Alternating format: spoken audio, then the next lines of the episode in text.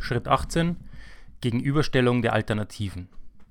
Ein Konsument besucht im Schnitt fünf Online-Shops, bis er letztendlich einkauft.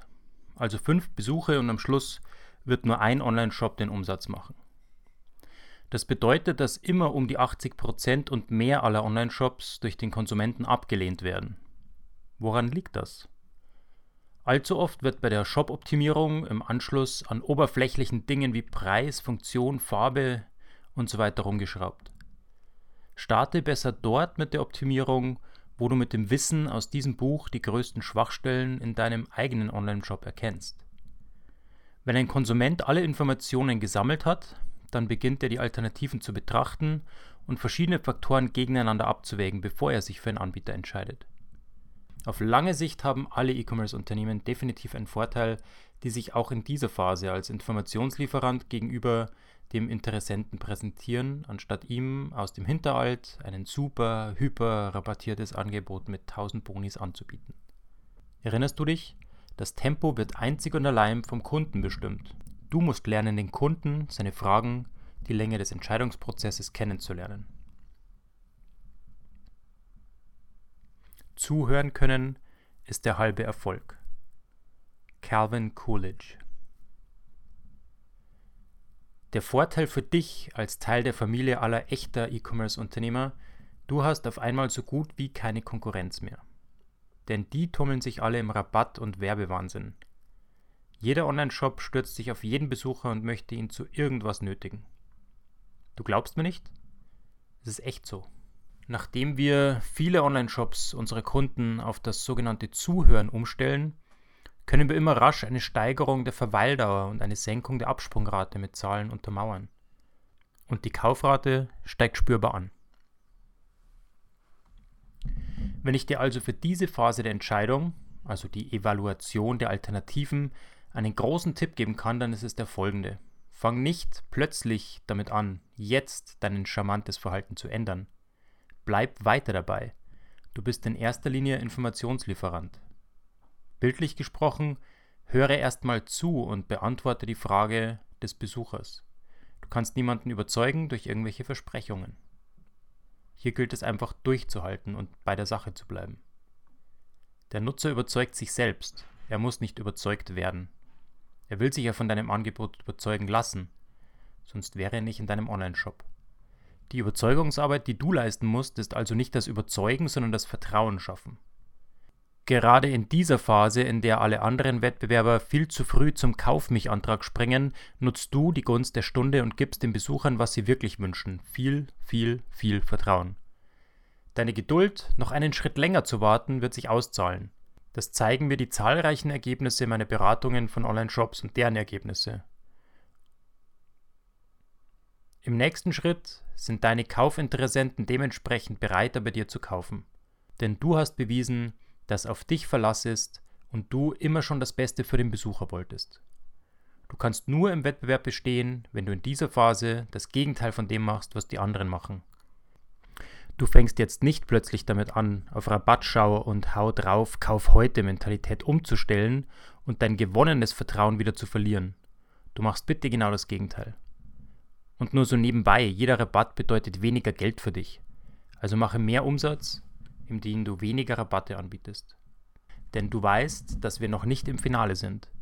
Wir sind erst bei Schritt Nummer 4 in der Kaufentscheidung. Du hast noch eine gute Runde vor dir, in der du den Kampf um den Umsatz dann für dich entscheiden wirst. Aber so weit sind wir noch nicht. Und dieser Wissensvorteil darüber, dass wir erst in Runde 4 sind, wirst du jetzt ausnutzen und nochmal mehr Vertrauensaufbau betreiben. Schritt Nummer 19. Entscheidung zum Kauf bei dir im Onlineshop. Nach der Evaluation der Alternativen kauft der Kunde das für ihn passende Produkt in dem Onlineshop, der ihn über die fünf Phasen seiner Entscheidung am elegantesten begleitet hat. Diese Phase ist die einfachste und kürzeste Phase des Kaufentscheidungsprozesses, oder? Nachdem der Konsument die Alternativen evaluiert hat, muss er sich entscheiden, welche Faktoren für ihn persönlich wichtig sind und welche weniger wichtig sind. Zum Beispiel beim Schuhkauf, den wir vorhin hatten, ist einer Person die Optik wichtig, einer anderen Person mag es wichtig sein, dass die Schuhe einen nahen Liefertermin haben. Der Kauf eines Produktes hängt von den Werten, Einstellungen und dem Lebensstil des Konsumenten ab.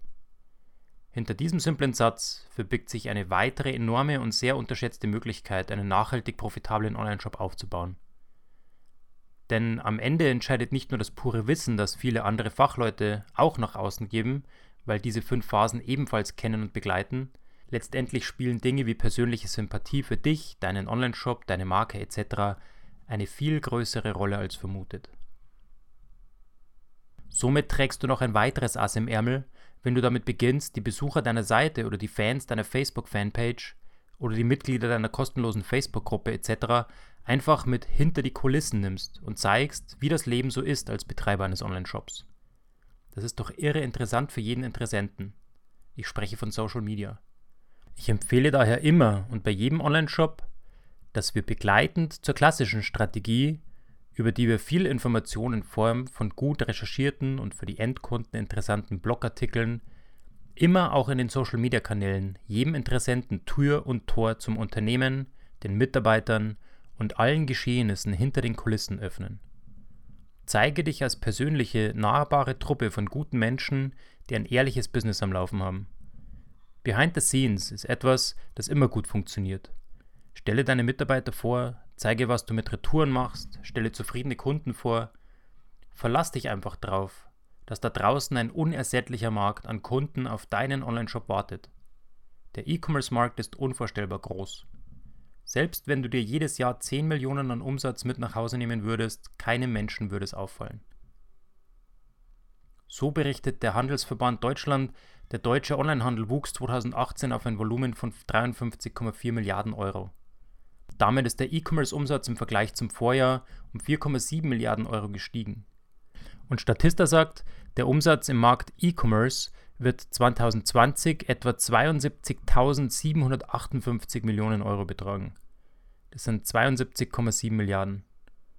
Laut Prognose wird im Jahr 2024 ein Marktvolumen von 97,2 Milliarden erreicht. Dies entspricht einem jährlichen Umsatzwachstum von 7,5 Prozent. Das größte Marktsegment ist das Segment Elektronik und Medien mit einem Volumen von 20 Millionen. Das Interesse im Internet einzukaufen liegt im Jahr 2020 bei 82,5 Prozent und erreicht im Jahr 2024 voraussichtlich 85,8 Prozent. Der durchschnittliche Erlös pro Nutzer beträgt derzeit 1052 Euro. Und egal wie groß dein Online-Shop schon ist, ich sage immer, es gibt genügend Umsatzmöglichkeiten im Internet, damit dein Shop auch noch wachsen kann. Ich werde jetzt mal kurz was Provokantes schreiben. Wenn du jetzt gerade nicht sofort 10 Millionen Euro Umsatz jedes Jahr machen wirst und mit 500.000 erstmal zufrieden bist, dann kann ich dir mit Sicherheit sagen, dass du und dein Team, dein Unternehmen und dein vermeintlich kleines Office genau der Charme und die persönliche Note besitzen, die sich die Menschen da draußen wünschen wenn sie sich auf der schwierigen Informations- und Entscheidungsreise im Internetozean befinden. Menschen kaufen von Menschen. Je menschlicher du dich zeigst und je mehr du von den Menschen hinter deinem Onlineshop und deiner Marke zeigst, desto langfristiger und anhaltender wird dein Erfolg sein. Eleganz heißt nicht ins Auge zu fallen, sondern im Gedächtnis zu bleiben. Giorgio Armani die Kaufbereitschaft der Besucher, die du auf deine Seite holst, ist mindestens genauso wichtig wie die Conversion-Leistung deines Shops selbst. Denn der beste und top optimierte Online-Shop wird keinen Umsatz machen, wenn du nur Besucher draufschickst, die nicht kaufbereit sind. Aber es gibt auch Situationen, in denen die Kaufentscheidung verschoben wird. Die Gründe dafür sind vielfältig und haben in den meisten Fällen etwas mit dir, deinem Marketing und deinem Angebot zu tun. In diesem Fall musst du die Beweggründe für das Verhalten kennenlernen und herausfinden, was der Kunde gerade in diesem Moment von dir braucht, um seine Entscheidung zum Kauf zu treffen. Braucht der Interessent einfach noch mehr Zeit und muss somit weiter von dir mit Retargeting oder E-Mail-Marketing mit Informationen versorgt werden oder liegt es am mangelnden Vertrauen? Dann musst du wiederum andere Wege gehen, um dem Nutzer die Entscheidung zum Kauf zu erleichtern.